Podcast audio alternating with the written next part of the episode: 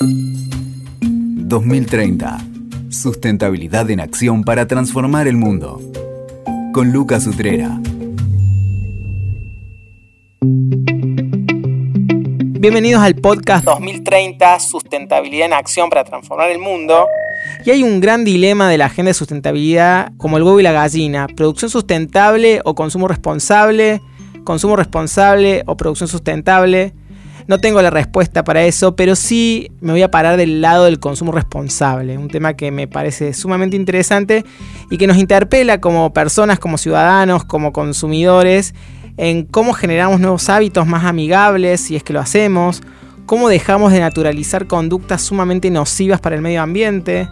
Es no consumir, es consumir menos, consumir mejor. Para hablar de todo esto, nada mejor que hacerlo con Daphna Nudelman, más conocida por su alter ego activista, la loca del Tupper. Este, una persona que la encuentra en redes sociales, al menos vi tu Instagram recién y tenés más de 86 mil seguidores. Así que bueno, para, yo te sigo obviamente. Dafna, para mí una alegría enorme tenerte acá en este podcast. Gracias por invitarme, Lucas, y me encanta, me apasiona que, hablemos de esto y, y, está buenísimo cómo lo planteaste, porque es así, es un dilema de huevo la gallina. ¿Qué viene primero?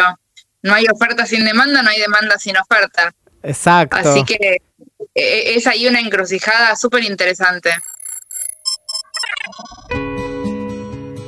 Y contame cuál es la motivación de tu activismo, que por cierto vos decís activismo imperfecto, ¿por qué? ¿Qué te motiva? Bueno, creo que nos pasa a todos, ¿no? Que mm, al momento de aprender cosas, porque para empezar, ¿no? Mucho de lo que no es, si hay algo que es responsable, es que hay algo que es irresponsable, si hay algo que es sustentable, es porque algo que no es sustentable, ¿no? Y cuando uno empieza a entender esto, porque venimos todos, digo, vos, yo, la mayoría de las personas probablemente que escuchen esto, que no nacieron hace cinco años y que cuando en el mundo en, que, en el que nacimos las cosas se hacían y se hacen de una manera que no es sustentable, que no es responsable, y es el status quo, es la forma de hacerlo, y uno produce y reproduce esa forma de hacer las cosas por ignorancia, porque es lo que hay, porque es lo que se ofrece, no, no por malicia. A mí me parece que es súper interesante ¿no? marcar esta diferencia, porque no es que acá hay gente mala que quiere hacer daño y otras personas que somos buenos y queremos hacer el bien. Eh, no, no, hay una moralidad tan, tan marcada, Obviamente que hay personas malas que quieren hacer daño a propósito, pero bueno, son, son muy pocos. No, no, es la mayoría de la gente. Y la mayoría de la gente justamente lo que nos pasa es que al momento de empezar a tener información, empezar a enterarnos que hay cosas que hacemos y que hacen mal, decimos, bueno, yo no quiero ser parte del problema, quiero ser parte de la solución. El problema es que cuando nos enteramos de muchas cosas, los cambios que tenemos que hacer son un montón y son muy radicales en algún punto, o no necesariamente muy radicales, esa quizás no es la palabra, pero son muchos cambios en muchas áreas de la vida. Y si empezamos a exigirnos hacer todo, hacer todo bien, eh, vamos a caer en algo que también es insostenible para nosotros a nivel personal y nos va a resultar muy frustrante y vamos a decir, no, no, como no puedo hacer todo, entonces no hago nada. Exacto, esa típica de, o oh, no puedo comer nada porque todo tiene algo, o sea, todas estas cuestiones que te... Fue todo. Tal cual. Claro, entonces, no, ya fue, tipo, si no puedo comer mejor, como para el culo, perdón, ¿no? No, está perfecto el francés, eh, perfecto. Son, son como esos extremos, como que entonces si no puedo hacer las cosas bien como se debe, entonces ya fue, ¿para qué me esfuerzo? Entonces, un poco esa, esa es la idea de imperfecto en lo tuyo, de entender. Esa es la idea de imperfecto, exacto. O sea, no lo vamos a hacer perfecto. No, abandonemos esa, esa exigencia o esa aspiración. De hecho, el movimiento Zero Waste, que es una de las cosas que yo promuevo, es un aspiracional imposible. No existe el Zero Waste.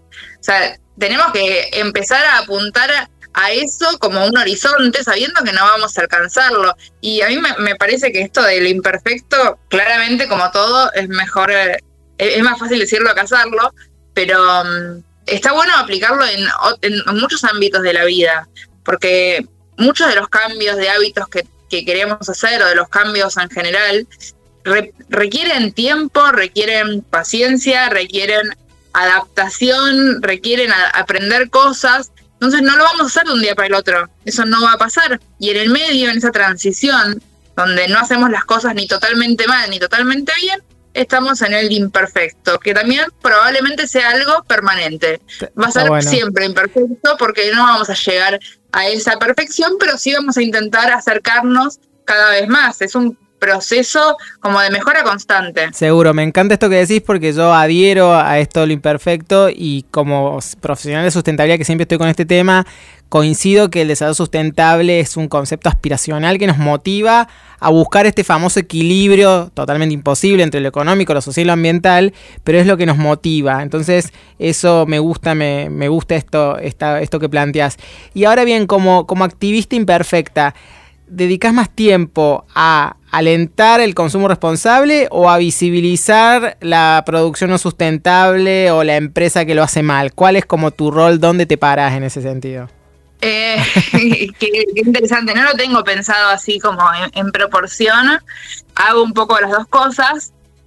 A mí no me gusta tanto, está como está medio como un deporte, pegarle a las empresas. A ver, a veces sí me genera como cierta indignación una acción y, le voy a pegar. No, es como mi, mi, caballito de batalla, por decirlo de alguna manera. Digo, hay, activistas que sí, su forma de, de, activismo, que no me parece mal porque hay que visibilizar esas cosas, es súper importante su rol, pero yo siento, es un poco lo que me pasa a mí, que yo no tengo ganas, por un lado, de ponerme en ese lugar y siento que tampoco le llega a tanta gente. Eh, a ver, por un lado sí, muchísima gente quiere ver sangre correr y eso lo tengo muy, muy claro porque lo veo en las interacciones. Cuando, cuando hablo de alguna empresa, de una acción y que si es greenwashing o no, eh, explota. La gente, eh, explota y la gente quiere acusar el greenwashing. le, gusta marcar que, que, las, que las empresas tampoco son perfectas. Y no, claramente que no. Y, aunque estén intentando hacer las cosas bien, lo que hablábamos antes, o sea, es un proceso, no se puede hacer nada un día para el otro. Cualquier persona que incluso trabaje en una empresa chica, mediana, grande, sabe que los cambios llevan tiempo y cuanto más grande, más difícil. Entonces, nada, como que... Un poco y un, poco, un poco y un poco, porque creo que también está bueno no ser ciego a esa dimensión, porque si no también es como que pareciera que el alentar el consumo responsable por, por sí mismo fuera de contexto. Entonces, como que... Tal cual, es que es que totalmente el consumo responsable por, sí mismo primero no existe, porque ¿qué, es lo que vas a consumir como consumidor responsable? Vas a comprarle a un productor responsable. Bueno, ¿cuál es un productor responsable? Entonces la idea del consumo responsable es empujar la producción responsable y es un poco lo que pasa. Y la parte que sí me indigna, y ahí sí es donde me, enojo, es cuando no, no, cambia la producción, pero cambia el discurso.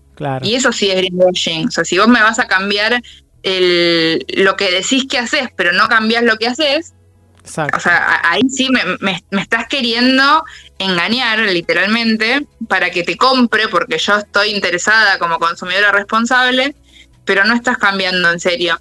Entonces, esas sí son las cosas que... Está bueno porque... ¿no? Tal cual. De hecho, bueno, viste que tenemos la colección de, de, de blue washing, green washing, pink washing, cada vez más común esto de este promovemos a la mujer, pero el producto para la mujer sale más caro que el de varón, o sea, ese tipo de cosas. Y hasta inclusive y hasta en pandemia tuvimos el, el corona washing, alguien se animó a decir también de ciertas conductas de empresas este, este, donde eran bastante inconsistentes y demás, pero bueno, tenemos los washing y coincido que, está bueno eso porque es también un poco no, no banalizar la sustentabilidad, no solamente entender y pensar en clave de consumo responsable, sino también es no banalizar la sustentabilidad. Así que, así que bueno, me, me gusta esta, esto que decís.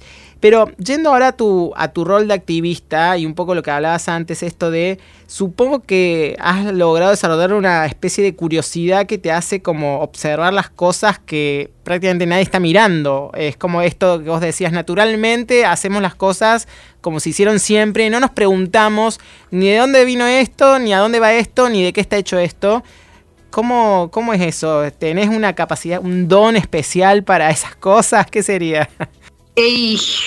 La verdad es que yo creo que no, pero eh, eh, evidentemente igual algo hay por lo que vos decís. Hay cosas que quizás otras personas no ven y yo las veo.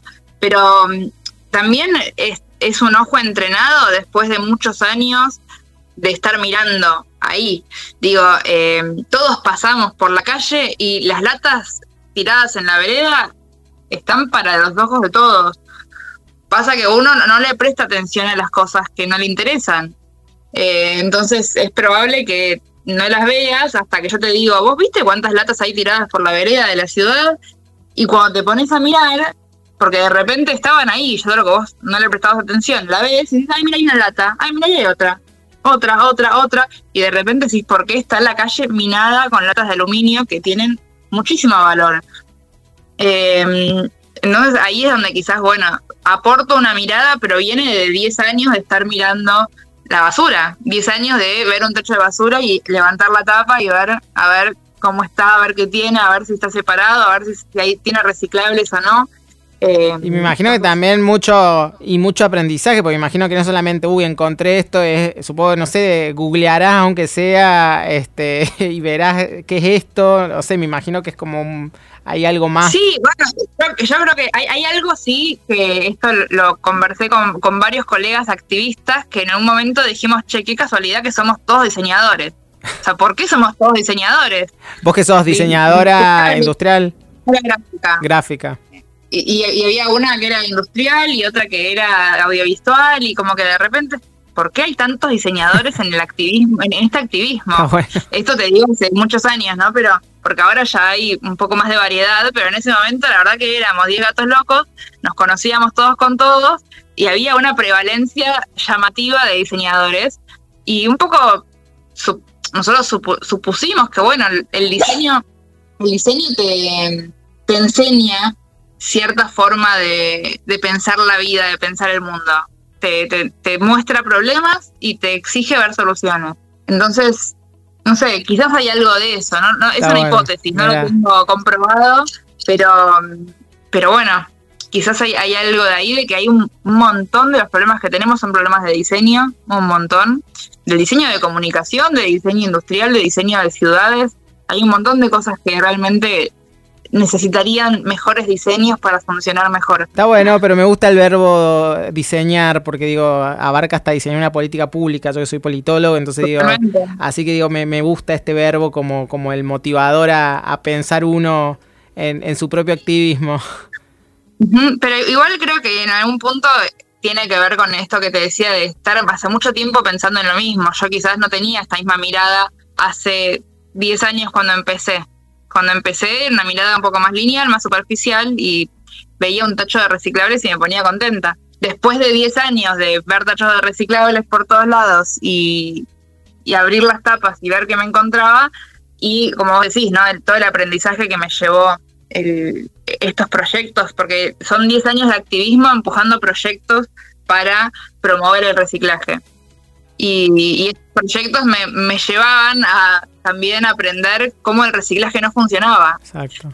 Y ahí es donde también empecé a desenamorarme del reciclaje y decir, bueno, voy a empezar a reciclar menos nomás. Claro, está bueno. Me, anticipo una pregunta que suelo hacer más al final, pero ya que hablaste de estos 10 años, ¿cuál fue la encrucijada, si es que existe una epifanía en tu vida que hizo que, empieces a, mirar esto? ¿Pasó algo en tu vida o, fue algo que toda tu vida tuviste este, esta inquietud? ¿Qué, ¿Qué pasó hace 10 años? Bueno, es interesante. a mí siempre soy muy, como muy fanática de los animales. Siempre como que por ahí yo quería que pase algo por ahí, pero no quería ser veterinaria. Entonces, viste, como, ¿cuál, es mi, destino? No lo sé. Después pues, igual estudié diseño, sabía que no podía estudiar nada que tenga la materia animales de laboratorio, que me interesaba, por ejemplo, para bioquímica, cosas así. Eh, pero bueno, estaba terminando la facultad. Durante muchísimos años, igual hice muchos voluntariados en diferentes eh, ONGs, pero yo siempre decía que no me quería casar con ninguna causa. Como que para mí era re importante, los animales, era re importante los niños, era re importante el hambre, era re importante los ecosistemas, y era como todo muy importante, no puedo elegir una causa por sobre la otra. Voy a entonces a... Eh, yo pensaba proyectos un poco más genéricos que ayuden a todas las ONGs y la epifanía, podría decir en, alguna manera, porque existió ese, ese ah, acontecimiento eh, fortuito, pero que dio inicio como un puntapié inicial. Quizás sin eso pasaba igual de otra manera, ¿viste? Pero en, esta línea temporal empezó así, em, en Facebook, en, en una, una, foto que subió un profesor de tipografía, eh, que él estaba como visitando una universidad en Italia, esperando en el año 2009-2010. Eh, él estaba visitando una universidad en Italia y tenía tachos separados. Tenía así como la estación que ahora vemos en todos lados, pero repito, en el 2010 no era lo más común ver la estación que tiene papel, cartón, metal, plástico, todos los colores. Eh, y él estaba mostrando todas las cosas de la universidad, vi, vi eso y yo me quedé como, wow, ¿te imaginas si en la Facultad de Arquitectura existieran esos tachos? Yo como fantaseando un futuro imposible, como algo que estaría buenísimo tener y no teníamos. Y él un poco provocador, me, yo comento eso en la foto y él recomenta sobre mi comentario y me dice, ¿y si lo hacemos? Y es como, ah, bueno, tipo, pasar del deseo y la aspiración a la acción. Entonces, nada, agarré y en ese momento la, los o sea, existía Facebook, pero no, no era la, la, era más, viste, como ver las fotos de tus Sí, no, era tan sofisticado, tal cual. Recién empezaba, Facebook arrancó en el 2007. Eh, entonces, en la forma de comunicarnos en ese momento eran los foros de mail, entonces el, foro de Yahoo, y, mandé un mail a uno de los foros de diseño y dije, che, vi esta foto, me parece que está bueno hacer algo y, junté, digamos, nos juntamos cinco loquitos que teníamos la misma inquietud de decir, hagamos algo con la basura en la facultad. la verdad es que es todo reciclable y todo se tira, eh, porque en las facultades todo papel, cartón de maquetas, o sea, latas de bebida, tetra de algún juguito, y la única basura orgánica es la yerba del mate lo que te sobró de la medialuna con jamón y queso y nada más. O sea, literal esos son los consumos de la facultad. Bueno, de hecho, de hecho, perdón, justo, mira, eh, una persona en otro episodio dijo exactamente lo mismo, que las universidades no deberían generar absolutamente un residuo. Te juro, lo estás contando y me, vino a la mente. Es que, es que quizás, o sea, depende cada persona cuál es la experiencia de su universidad, pero si pasaron por una universidad de diseño, hacemos todo el tiempo cosas, estamos todo el tiempo imprimiendo papeles, haciendo maquetas. Eh, la las chicas de indumentaria están cortando tela por todos los. la facultad de arquitectura tiene muchísimas, muchísimas más basura que cualquier otra facultad, que la basura puede ser lo que consumen los alumnos. Y, y Ciudad Universitaria, o sea, el, pabellón 3 de Ciudad Universitaria es una ciudad en cantidad de personas, todos los días hay más de 20.000 personas. Entonces realmente es una escala gigante. Y bueno, nos propusimos en su momento entonces empezar a diagramar un esquema de separación en la facultad. Eso, ese proyecto se llamó Fado Verde y lo mantuvimos hasta el 2014-2015, eh, donde durante ese tiempo estuvimos haciendo un montón de cosas, desde organizar carpooling para que la gente comparte el auto para ir y venir, y tratar de instalar bicicleteros, porque las bicicletas, si la dejas afuera, no, no volvés y no aparece. Exacto. Y terminaban entonces las bicicletas en cualquier parte dentro del aula, que no era ni cómodo ni era el lugar correcto. Los bicicleteros que había eran muy precarios.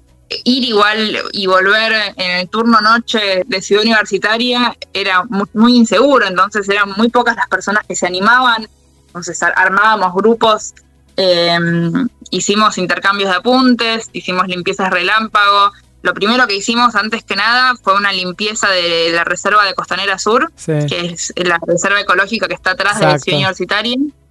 Y ese fue el, primer evento en el que participamos nosotros, convocamos. En ese momento, de vuelta, la red social era Facebook. Sí, sí, pionera, total. Y, armamos una página, una página de Facebook, teníamos un montón de, likes, de me gusta, muchísima gente de la facultad que nos seguía. armábamos eventos, muchísima gente decía que iba a ir y cuando llegábamos éramos nosotros cinco mirándonos las caras.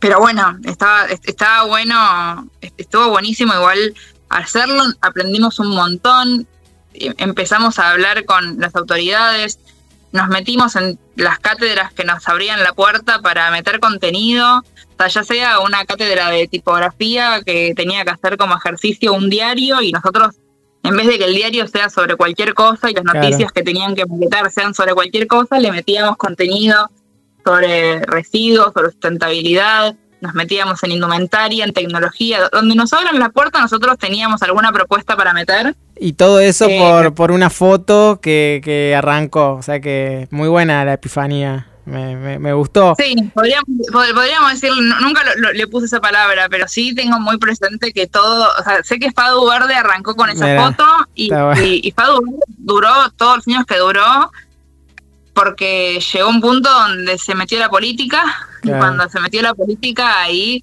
toda la, energía voluntaria que teníamos, que era lo que nos movía para hacer cosas, dejó de existir porque no podíamos hacer nada por nuestra cuenta. Teníamos que estar supervisados para ver si a las autoridades les parecía. Todo esto, perdón, que ya está, yo ya no tengo más filtros, voy a contarlo todo. Está muy bien. Pero eh, no, todo, esto empezó como, o sea, tuvo un, punto de quiebre un, día que en una limpieza de, Ciudad Universitaria convocamos muralistas para que hagan un mural. Sí. O sea, esto, lo voy a contar y va a sonar completamente ridículo, pero así de ridícula la Argentina, la ciudad. El mural decía Ama tu mundo o Cuida tu mundo, no me acuerdo.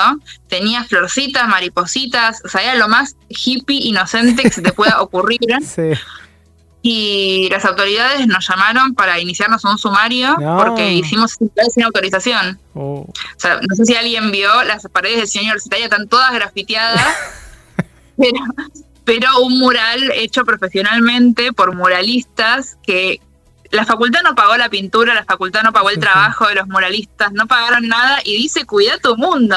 O sea, en vez de agradecerlo nos querían iniciar un sumario. Bueno, y ahí empezó como el, declive donde en algún punto nos empezamos a dar cuenta que no tenía sentido que le pongamos energía a un, a un terreno que ya no era fértil. Igual ahí, perdón, pero con un sumario ya te, tenías la iniciación de activista ya. ¿Cómo no vas a tener un sumario? Así que me, me, encanta porque... Tenía que un sumario. Sí, totalmente. Para, y en relación a esto, porque yo te presenté como tu alter ego, la loca del Tupper, ¿cómo surge la loca del Tupper? Que así te encuentran en las redes sociales. Este... Ah, acá, estamos todavía en el 2015 y falta un montón para el local Tupper, pero justamente de este grupo activista de Fado Verde, cuando dijimos, listo, o sea, no, sigamos, viste, elegí tus batallas. Este lugar no nos va a traer más que dolores de cabeza y no nos están escuchando. E, era una pena porque no logramos, en todo ese tiempo y con todo lo que hicimos, no logramos dejar algo institucionalizado que también lo puedan seguir otras personas. Éramos nosotros, y nosotros ya éramos todos graduados, o sea, yo ya iba a la facultad solamente para estas cosas, no, no es que estaba estudiando.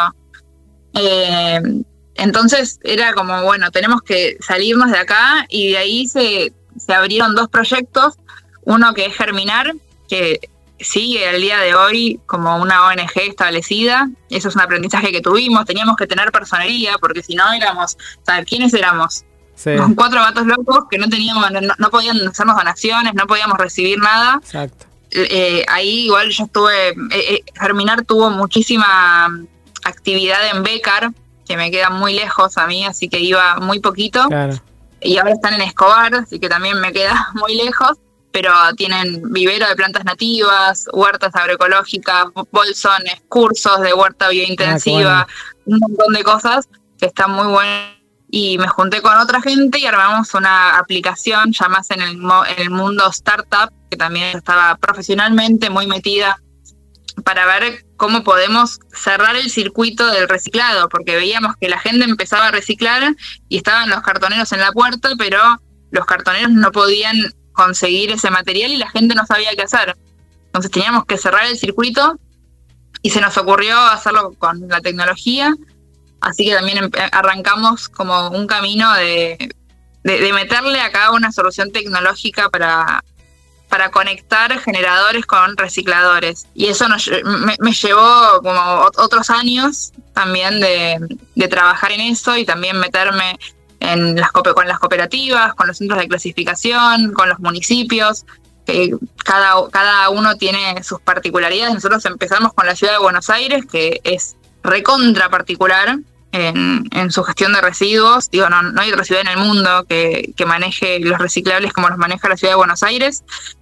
Y bueno, no lo digo por que, que lo maneje como la ciudad de Buenos Aires, como qué bien, sino mm. por la modalidad. O sea, la ciudad de Buenos Aires contrata a las cooperativas de recuperar urbanos como proveedor de servicio mm. de, de, la recolección diferenciada de, de los reciclables, que yo estaba muy metida en eso era la primera ciudad del mundo que tenía un esquema de recolección de residuos privado cooperativista. Exacto.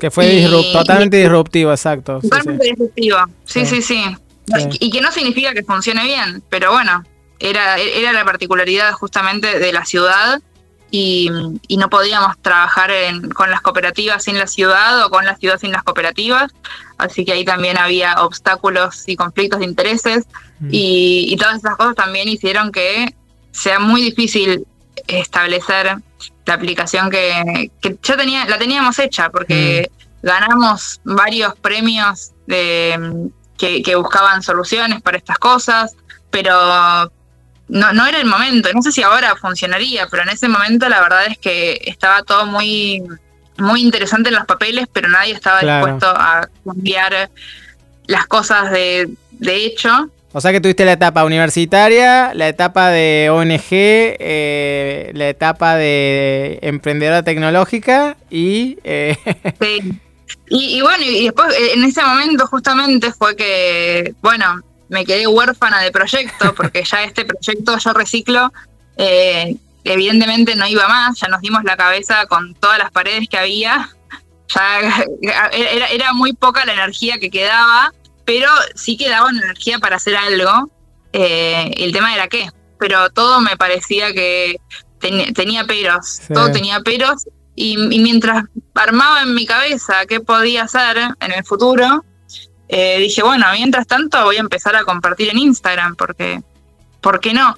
Me, me pasaba que yo como consumidora de Instagram seguía ciertos creadores de contenido y aprendía cosas, o sea, siguiendo un poquitito cada día, un poquitito cada día, una información por día, siete informaciones a la semana, 30 informaciones al mes, de repente aprendí un montón y ni me di cuenta, lo hice desde el baño.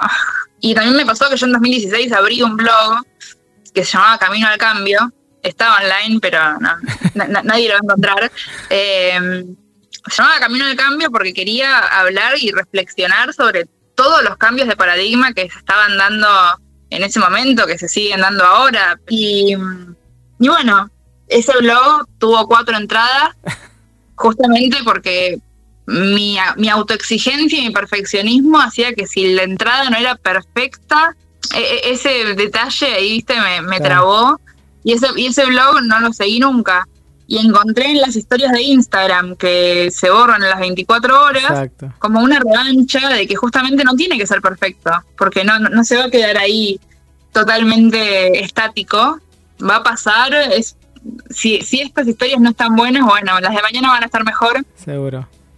Y, y arranqué a compartir mi lo que yo estaba haciendo, que era en ese momento justamente tratar de reducir residuos reciclables. Tipo, no me importa si es reciclable. ¿Y, el, ¿y el tupper cómo llega? ¿Y el tupper cómo llega?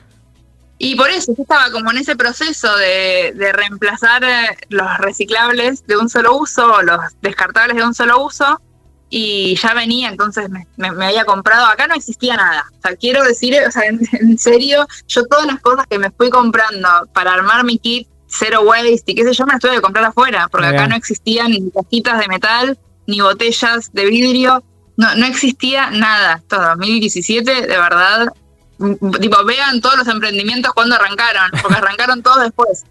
Eh, todo lo, yo lo veía muchas páginas de afuera, entonces decía, bueno, está bueno, quiero probar el wrap de cera de abeja, acá no lo vendía nadie. Eh, entonces, nada, todas esas cosas las empezaba a hacer de curiosa yo y, y siempre iba con así a la heladería y le decía sin cucharita, sin cucharita cuando me daban el vasito individual. Que lo, pido comestible, me lo como y ya está. Pero ese día quería quería ir con, mi novio de ese momento, pedir un cuarto de helado y comerlo, comerlo en la cama viendo una película. Entonces no podía ir sin cucharita y yo estaba harta de traerme los potes de telgopor. Entonces dije, bueno, acá tengo un pote de telgopor limpio que yo lo lavé para reciclarlo, lo voy a llevar. Y, mi novia en ese momento me dice, eh, ingeniera, me dice, bajo ningún concepto, eso es material poroso, qué sé yo, qué sé cuánto. Como no, ahí no me permitía llevar el, pote de telgopor, entonces le negocié. Y bueno, llevo un tupper bueno, pero tiene que ser de la misma volumen. tengo este. Y medimos la cantidad de agua que, entraba en el pote de telgopor para ver si el volumen era el mismo. Y fui con el pote de telgopor a la heladería y le dije, ¿me lo podés poner acá? Eh, eh, eh, ahí ya cuando me veían entrar, que yo les decía siempre, sin cucharita, sin cucharita, sin cucharita, que si alguien intentó, sabe que tienen que repetírselo hasta el último momento, porque me pasa, me pasa. Sí tan automatizado que la van a meter. Si no estás atento a decírselo de vuelta en ese momento, lo, lo van a hacer. Así que él ya, yo ya entraba por la puerta y me decía sin cucharita. Yo ya era la loca de la cucharita. Eh, entonces ese día que fui con el tupper dije, bueno, pasé de ser la loca de la cucharita a ser la loca del tupper. Subí, desbloqueé un nuevo nivel de, lo que tenemos. eh, y, y, y, lo comenté, no me acuerdo bien cómo fue que lo comenté, eh, lo publiqué en Facebook, porque de vuelta es como que... No, no lo publiqué en Facebook. Lo comenté por privado y un amigo me dice, ¿lo podés postear en Facebook que lo quiero compartir? Y, me dice, La Loca del Tupper es un re buen nombre, él, con una visión mucho más publicitaria. Sí, sí, y, y, yo estaba justo como en esto de, quiero compartir cosas, pero un blog no, pero el Instagram sí, eh, porque fue el día del reciclador. Y y yo había subido un montón de historias, aprovechando que el día del reciclador había subido historias y tweets a mi cuenta personal. Pero yo sé que el día del reciclador o en la, en efeméride puedo ponerme intensa. Pero para mí el contrato tácito cuando se hizo a alguien que es una persona, un individuo, no es que esté ahí siempre monotemático con lo mismo re intenso. O sea, una persona tiene muchas facetas. Yo venía del diseño, de la tecnología, tenía gente que me, que me conocía de mundos completamente diferentes. Y si me le iba a pasar todo el tiempo hablando del reciclado y de residuos, sí. es como que ahí no, no iba. Entonces me venía bien decir, bueno, me voy a inventar una cuenta paralela donde el contrato es explícito. Yo acá voy a hablar de este tema, solo de este tema, y voy a ser lo más intensa que pueda con este tema, y si no te gusta, no me sigas. Perfecto. Y si te gusta, Seguime. Va a haber mucho de esto. Y ya van 86 mil seguidores. Y bueno, está bueno esta, este devenir de cómo, cómo se construyó una activista imperfecta. Me encanta toda esta historia tuya, que no fue un día para el otro. Decime ahora, ya desde la loca del Tupper, tres cosas simples que nadie eh, hace y que sería muy bueno que hicieras. como tres, tres o algunas cosas así básicas que vos decís, ¿por qué nadie lo hace? Para la gente en general. Sí, sí, ¿por qué nadie lo hace a esto? Bueno, es que no sé si nadie lo hace, hay mucha gente que sí lo hace, pero me oh. parece que debería ser mucho más masivo, voy a, por el compost, porque toda la gente que vive en casa ya tiene que estar haciendo un pozo en la tierra y tirar ahí sus orgánicos. Eso es lo que no entiendo por qué se y se dejó de hacer. ¿Por qué? ¿En qué momento eso dejó de ¿En qué momento dejó de tener sentido hacer eso y empezó a tener sentido meter la basura, en, la bolsa en una basura, la basura en una bolsa de plástico para que se la lleven a enterrarla más lejos? Exacto. Em, eso me parece como muy fundamental que deberían hacer todos y no esperar que el gobierno haga nada, porque eso es lo que me parece también mágico del compost, que rompe totalmente esa dependencia de la infraestructura, que no, porque si el gobierno, no, porque si el camión, que si lo lleva todo junto, que si no, lo resolves en tu casa, muy fácil, muy barato y, y, se resuelven muchísimos problemas. Em, otra. Otra, eh, que vos decís que tiene que ser fácil. No, relativamente, como que sí, como que lo podría hacer mañana mismo, empezar a hacer. Bueno, eh, empezar a hacer mañana mismo, ahí yo no soy activista vegana. Eh, pero sí creo que mañana mismo todos deberíamos empezar a cuestionar cada vez que comemos carne.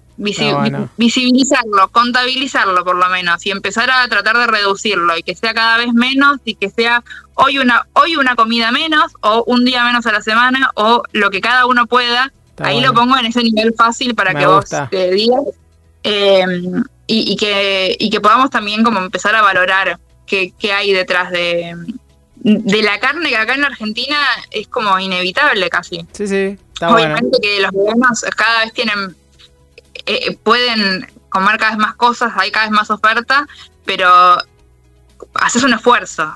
Sin esfuerzo no, no se puede.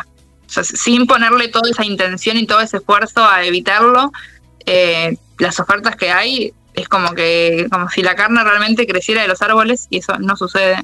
Así que eso me parece que es importante empezar a, replantearlo sin bueno, yo no soy así como fundamentalista de nada. No, no, está bueno eso, pero más allá de, veo así desde la tibieza, un vegano me va a escuchar y me va a decir. No, pero está bueno esto de. Sí, pero está bueno esto de, justamente no caer en, algo radical y de, poder eh, hacer esta cuestión, de que termines comiendo más, menos, eh, menos carne o no la comas, pero que sí hagas, tengas esta conciencia sobre, sobre el tema. Sí. Claro, es que siento que en especial para el que no tiene esa intención tan, tan clara, tan explícita, eh, va a ser muy difícil. Entonces, no va a pasar de un día para el otro, no va a pasar una semana a la otra, que al menos lo que puede empezar a hacer mañana es, ah, estoy comiendo carne. Que carne es pollo, pescado. Ah, estoy comiendo eh, carne. Y es el almuerzo, y es la cena, y es el desayuno, quizás. Eh, ¿qué, qué, es lo que estamos comiendo? Seguro. Me parece, me parece fundamental. Bien. Y algo de reemplazar en la casa, así como algo que usamos. Que... Algo de reemplazar en la casa que, que sí, que, que, soy muy fanática. es la esponja vegetal para lavar los platos. Sí. Eh, ¿Qué hay que hacer? Eso, cambiar la, cambiar la esponja amarilla por la esponja vegetal. Bien. Eh, cambiar el, detergente amarillo fluo por un detergente sólido o líquido, pero natural.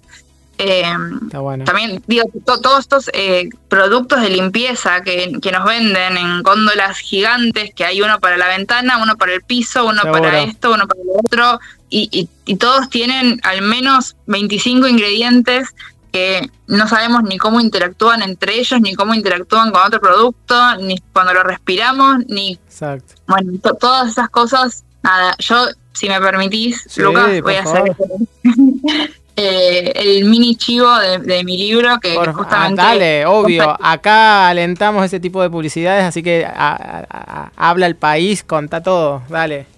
Dale, no, pero es que va a salir mi libro ahora dentro de muy poquito y, justamente la, idea es esta, ¿no? Empezar a eh, evaluar en algunos segmentos de nuestra vida cotidiana qué es lo que podemos empezar a cambiar. Y la primera forma de cambiarlo es, bueno, hacer un parate y empezar a ver qué es lo que estamos haciendo ahora. no, no hay manera de no hay manera de cambiar sin tener como un diagnóstico de la situación actual. Estoy generando mucha basura, estoy consumiendo un montón de productos eh, de cosmética y de limpieza que no sé qué tienen y no sé cómo interactúan y la verdad es que no digo no lo sé yo y no lo sabe la ciencia porque nadie hace estudios eh, tan tan profundos para saber qué pasa con todas estas cosas em, y, qué, pasa con la comida y qué pasa con el transporte y qué pasa con la ropa que tenemos y qué pasa con todos los aparatos electrónicos y de tecnología que cada vez hay más y tenemos cada vez más y, bueno, en ese sentido... No, va a decrecer. Seguro, siempre que hablamos sustentabilidad estamos hablando siempre de una mirada amplia eh, y te obliga a ver esto, quién lo hizo, cómo lo hizo, qué componentes tiene, eh, qué se puede hacer con ¿De esto, dónde viene? de dónde viene, te afecta, te puede afectar la salud, o sea, como que claramente es, es como ser detectives de todas estas cosas. ¿Y hay alguna cosa que te esté partiendo la cabeza porque no encontrás una solución o, que digas, che, ¿esto cómo se hace? Eh, algo, puede ser lo más simple, no sé, algo súper puntual. ¿Algún dilema no resuelto? Eh, hay, hay varias cosas, pero a, mí lo que sí me, parte la cabeza que, necesito que se, que se resuelva y que, como vos decís, viene ahí de la política, es que, por ejemplo, para ir a lo más básico que volvimos, volviendo en la historia, es que lo que yo hice en la heladería no es legal. Mm. Y de hecho, la heladería me lo aceptó una vez, dos veces y no me lo aceptó más.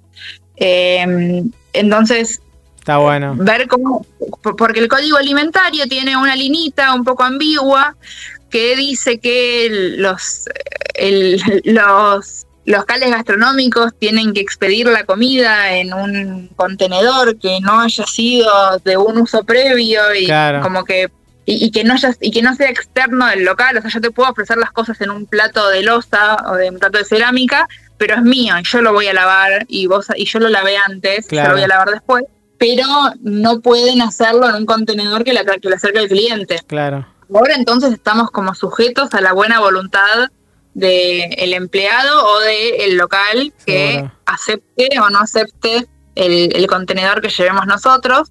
Em, y, esto realmente es como, es, tan tonto, ¿no? Porque ni siquiera te estoy pidiendo que cambies todas las cosas, acepta el contenedor que te estoy llevando yo. Em, y aún así ahora lo que tenemos es una traba legal porque no, no se puede, o sea, hacer eso es ilegal. Sí, sí, sí según el código alimentario, que como te digo, como está redactado un poco ambiguo, depende cómo lo interpreta cada uno, pero el departamento de legales de todas las empresas más grandes va a querer atajarse y te va a prohibir y eso no se puede. es muy frustrante. ¿Y has tenido seguidores, has tenido seguidores que han ido a la heladería con el tupper? Un montón, un montón de seguidores que fueron con la heladería con el tupper y me dicen no me lo aceptaron. y en las grandes cadenas es muy probable que no tengan permitido, que si, de repente hay un empleado que quizás es nuevo, qué sé yo, y lo hacen medio de inocente, de buena onda, o porque no le importa eh, incumplir, qué sé yo, pero mm, si tienen la bajada de que, de que no lo pueden recibir, no lo van a poder hacer. Eh, y eso es, es muy frustrante porque encima que uno se toma el trabajo de planificar, de llevarlo, te dicen que, no se puede y la solución es un envase de plástico que es 98% aire. Sí, tremendo. ¿Por qué? Y es, curioso que el telgopor, ahora ya te digo eso para ya lo vamos cerrando, pero el telgopor, así el, el envase de telgopor para helado, solamente Argentina lo tiene. Sí, sí. Y, es súper curioso que se acepta vender el telgopor en grandes camiones que llevan un montón de telgopor vacío. Sí potes vacíos de telgopor, pero que además son 98% aire, pero nadie lo quiere reciclar. Nadie quiere el telgopor ya eh, post consumo para reciclarlo. Tremendo. 98% aire, bueno, pero era 98% aire también antes. Eh, y sin embargo lo exportan. Exportan telgopor a otros países. Muy orgullosamente. Eh, esas cosas ahí me, me, como que me, me, rompe la cabeza pensar eso. Que, Está bueno, me gustó me gustó. Está, bueno tomar conciencia de eso. Y, y para, para, ir terminando algunas cosas puntuales, eh, ¿las marcas te buscan? ¿Qué postura tenés? Te buscan, te buscan no, no para, no para, no para matarte por, por tus comentarios, sino para tipo queremos que nos acompañes en, en una más, eh, o sea, a nivel de. Sí, sí, sí, sí, sí, sí, sí. Sí, me buscan y sé que me van a buscar más. O sea, sé que como que sé que a futuro esto se va a poner cada vez más intenso. En ¿Y cuál es tu tenés una política al respecto? Mira, a mí a mí me parece que está bueno dialogar siempre con todos. Yo, la verdad es que mi, postura es que yo no, le cierro la puerta a nadie, tipo, no sé, a menos que venga una alguna marca absolutamente, no sé, una marca sí, de cigarrillos, que diga, no sé, esto no debería ser legal. Eh, está bueno, somos todos imperfectos, así que eh, somos todos imperfectos, así que está bueno. Sí, sí, yo, yo hablo, las además a mí lo que me pasa también es que las marcas, los gobiernos, los hacen personas. O sea, no, no existe José Coca-Cola. Exacto. O sea, hay personas. Eh, y las personas que trabajan, que van a ser las que se me van a acercar a mí, obviamente igual también puedo rechazarlo con respeto y no, no significa que por eso voy a trabajar con, una marca, pero digo, eh, hay marcas que están haciendo las cosas, que están intentando hacer las cosas bien, mm. y hay marcas, que no. Entonces... Claro, esa es tu evaluación yo evalúo cada caso, o sea, cuál es la intención detrás. Em, porque, porque sí, hay, realmente... Después también hay muchas cosas que la marca no controla. Entonces, la marca puede tener una buena intención, puede tener una buena idea, puede haberlo implementado con mayor o menor eficacia, pero, y, esa es la parte que a mí también me, me genera como me parece que es tan importante la educación ambiental, porque el último eslabón de la cadena somos nosotros. Y nadie va a hacer las cosas, o sea, por más que la marca haga un montón de cosas bien, al final del día la decisión la tenemos nosotros. Y faltan políticas públicas, pero falta también mucha educación. Porque por más que me paguen 20 pesos por una latita de aluminio, que, o sea, quizás tienen que ser mucho más que 20 pesos, eh, para que dejen de estar tiradas por la calle. Seguimos creyendo que hacemos favores eh, con estas cosas como consumidores responsables, que hacemos el favor de separar la lata, hacemos el favor de como que en, en, general, digamos, con, con mucho, como, como ese es el rol muchas veces. Entonces es verdad esto que decís de entender el rol que tenemos como consumidores de, de este último eslabón, de que, de que todos estos esfuerzos que vienen aguas arriba puedan traducirse en... Sí, Sí, o sea, es que es las dos cosas, ¿no? Como que puede, puede ser que no venga ningún esfuerzo y uno igual, o sea, ¿qué es lo que nos corresponde a nosotros?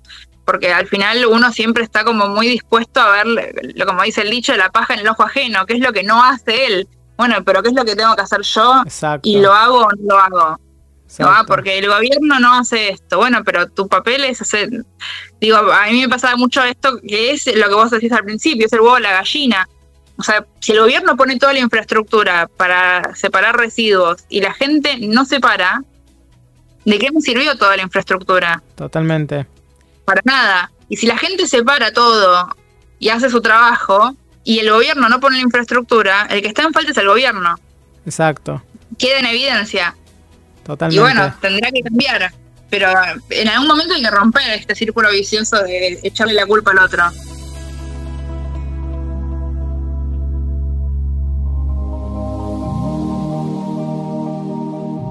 Dos cosas antes de terminar. Uno, eh, decime eh, en esto de educación ambiental, a dónde te encuentran a vos y dos cositas más del libro sobre qué va a ser el libro, un poquito más de así de, eh, de este anticipo. Dale. ¿Dónde te encuentran? Sí, porque sería como la primera vez que hablo del libro. Muy bien. me encuentran en las redes sociales como La Loca del Tupper, con una sola P y con A, como mi nombre. Y el libro, que va a salir ahora en abril, no, no, no, puedo decir exactamente cuándo, porque tampoco tengo la fecha, pero eh, la idea es que sea como una introducción a la educación ambiental, que puede leer alguien que no sabe nada, alguien que sabe un poco, alguien que sabe mucho, que creo que igual va a encontrar cosas útiles, para entender cómo llegamos al punto en donde estamos, qué pasa con la crisis climática, qué pasa con la crisis ecológica, son tan graves como se dice, más graves que qué, qué es lo que está, qué es lo que estamos atravesando como sociedad en este momento, eh, que realmente es muy grave y es muy preocupante. Eh, ¿Qué podemos hacer nosotros al respecto? No solamente con la crisis climática, que es la quizás la más urgente, pero no es la única. Exacto. Digo, porque muchas veces se, se habla de la crisis climática y se dice de reciclar, y no tiene nada que ver la crisis climática con el reciclaje tiene una relación, pero es buscarle pelo al huevo. Exacto. Eh, son dos cosas separadas que tienen soluciones separadas y de hecho a veces, y estas son cosas que exploro en el libro, intentar resolver la crisis del plástico nos va a llevar a empeorar la crisis climática. Exacto. Entonces, eh, es, es como muy delicado todo y no hay que pensar en soluciones mágicas la idea es un poco profundizar sobre, como te decía antes, diferentes aspectos de nuestra vida diaria y cotidiana, qué es lo que comemos, cómo nos vestimos, cómo nos movemos, con qué mm, nos limpiamos la cara, con qué lavamos la casa, qué hacemos con la basura y, qué podemos hacer después también a nivel de sociedad, cómo, cómo charlo esto con otras personas, cómo lo hablo con mi familia, cómo lo saco más allá de mí, que es importante, qué tienen que hacer los gobiernos, qué tienen que hacer las empresas, qué, qué es lo que hace falta para, para arreglar todo esto que rompimos. Y cómo algo que hacemos está terminando es, una pregunta que hago siempre al final del podcast, es cómo ves el tema del consumo responsable en 2030. ¿Ves mejoras? ¿Ves algo, ves algo alentador? ¿No tanto? Bueno, yo creo que sí, definitivamente el consumo responsable va a, vino para quedarse. Eh, creo que va a haber mucho greenwashing. Eh, va a haber también mucho, muchos grises en el greenwashing. O sea, hay, hay cada vez más cosas que están un poquito bien, pero no están del todo bien. Entonces es greenwashing, no es greenwashing. Gris claro, gris oscuro. Como consumidores vamos a tener que estar cada vez más alertas, y a mí lo que me interesa igual también es como generar cierto espíritu crítico para estar alertas de que no nos engañen, pero tampoco cuestionar todo, Seguro. porque sí, como si fuera todo lo mismo, como que, ah, listo, una empresa dice que es verde es mentira. bueno, para, analicemos caso por caso, veamos qué es lo que, qué es lo que dicen. Exacto. Eh, y, y, bueno, es como que eso me, me resulta que, es algo que es un desafío, ¿no? Como que vamos a tener que estar ahí atentos, muy atentos, porque cada vez más nos van a querer hacer creer que están haciendo las cosas bien y no siempre va a ser así y no siempre va a ser mentira. Entonces creo que, ese es el, mayor desafío que vamos a tener como consumidores, ¿no? Poder distinguir entre el que te dice natural, el que te lo pinta de verde, el, el, que te dice que es reciclable y solamente y ahí también hay un desafío enorme para la comunicación, pero bueno, esto es otro tema, ¿no? Me encanta. Bueno, Dafna Local Tapper, para mí un placer eh, haberte conocido, dialogado con vos, conocer tu historia, conocer, hablar con un activista y conocer esta mirada tan una mirada crítica pero muy sensata, con todo un devenir interesante en tu historia. Y obviamente eh, para todas las cuestiones puntuales que van a salir en el libro y que muchos por ahí preguntan, bueno, pero ¿cómo hago en mi casa con esto, con el cepillo de diente, con estas cosas? Bueno, meterse al Instagram de, de Dafna, de la Local Tapper, perdón, para para justamente ver toda la infinidad de posteos que tiene con un montón de, recetas, soluciones o, consejos. Así que espero que, bueno, que hayan disfrutado este podcast. Yo lo disfruté mucho, Dafna, me encantó hablar con vos, así que muchísimas gracias. Gracias por invitarme, también lo disfruté mucho y bueno, esperemos que generemos este espíritu crítico. Así es, así será. Escuchaste 2030. Sustentabilidad en acción para transformar el mundo. WeToker. Sumamos las partes.